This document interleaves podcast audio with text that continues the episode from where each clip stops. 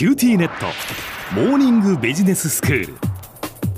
今日の講師は九州大学ビジネススクールの小城武彦先生です。よろしくお願いします。よろしくお願いいたします。えー、小城先生今日初登場でいらっしゃいますので、はい。まずは自己紹介をお願いいたします。はい、皆さんはじめまして、小城武彦と申します。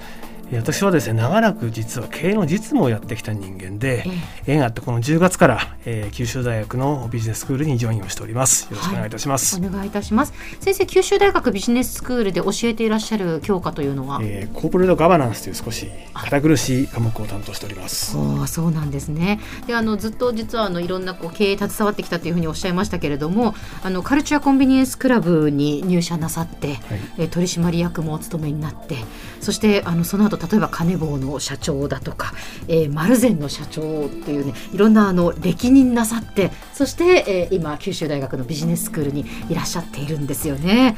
その小木先生に今日から加わっていただきます。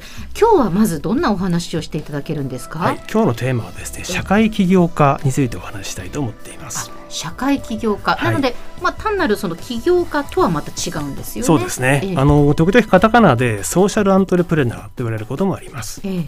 最近20代とか30代の若い世代を中心に多くの社会起業家が生まれてきてるんですね、はい。今日はその具体的な姿をご紹介できればなと思っております、はい。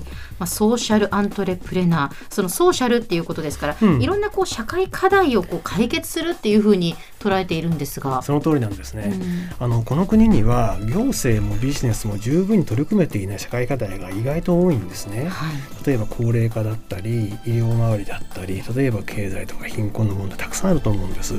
でそうした問題に気づいた人があれ？これ行政もビジネスも十分にできてないなと。だったらもう自分がやろうと思って立ち上がる人たち。ええこういうその方々が社会起業家と言われてるんですね。うんうん。で起業家と言われるのは実は理由があって彼ら彼女らは寄付にあまり依存しないんです。ええ。でビジネスの手法を使って課題の解決にチャレンジをするんですね。はい。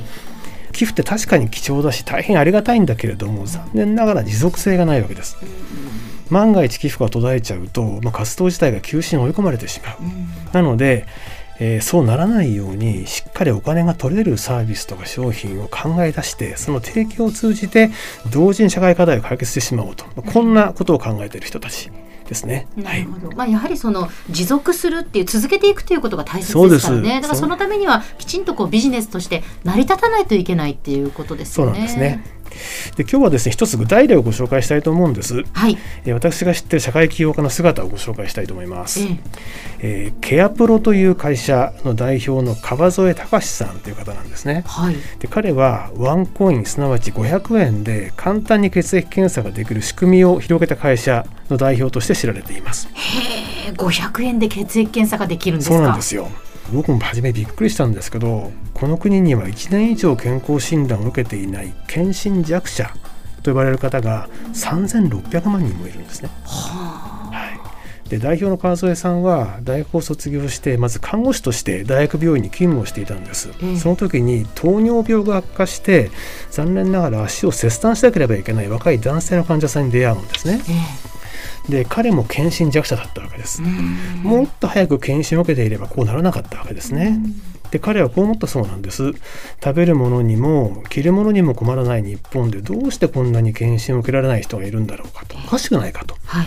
でこう考えて川添さんはその課題解決にチャレンジを始めるわけですね。えええで彼はあの医者ではなく看護師だったわけです。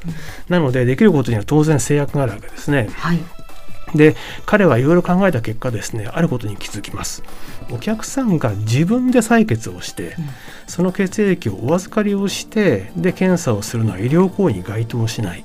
従って自分でもできるはずだ。ほうこう彼気づくんですね。えええなのでお客さんが自己採血した血液をその場で検査するサービス、はいそれもワンコインで提供するサービスを考え出すんですね。すなわち保険証もいらなければ予約も不要なわけです。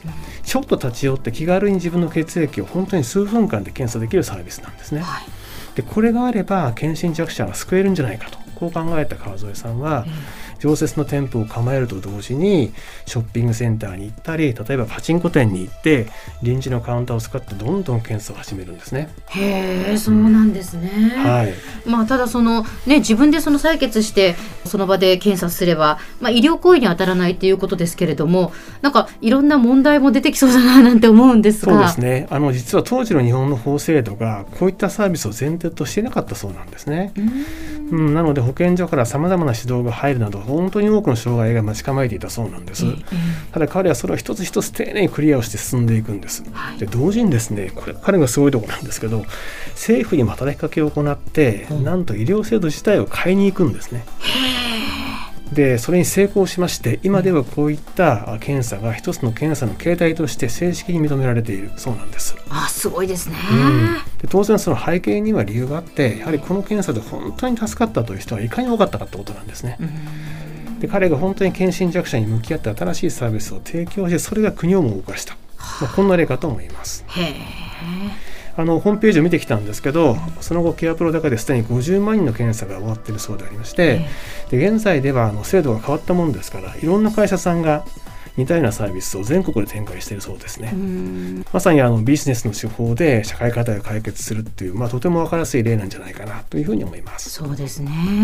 まあ今日はその一例ご紹介いただきましたけれども、まあそんな風にこう社会問題に対してこう取り組んでいくっていう社会起業家というのは、たくさんこういらっしゃるわけですよね。そうなんですねあの、ええ私もこれまで多くの社会起業家と接点を持ってきたんですけれども、はい彼ら彼女らには一つの共通点があることに気づいたんです。うん気づいたことを見過ごさないという点なんですね。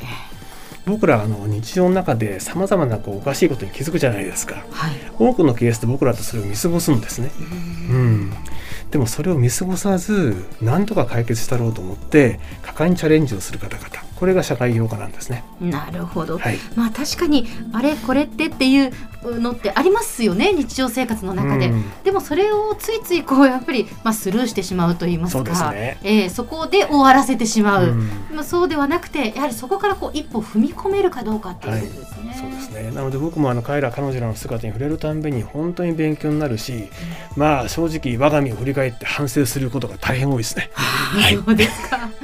では先生今日のまとめをお願いします。はい、えービジネスの手法で社会課題の解決に挑戦する社会起業家について今日お話をいたしました、えー皆さんの近くでも社会起業家がきっと活動してるんじゃないかなと思うんですね。ぜひあのこれを機会に注目してみていただければと思います今日の講師は九州大学ビジネススクールでコーポレートガバナンスがご専門の小城武彦先生でした。どうもありがとうございましたありが。とうございました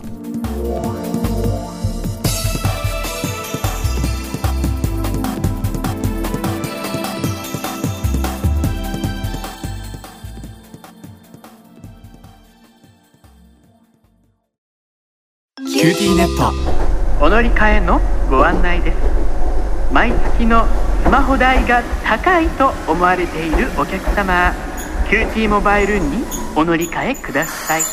あなた乗り換えるわよ。お父さん早く。乗り換えるなら今格安スマホの QT モバイル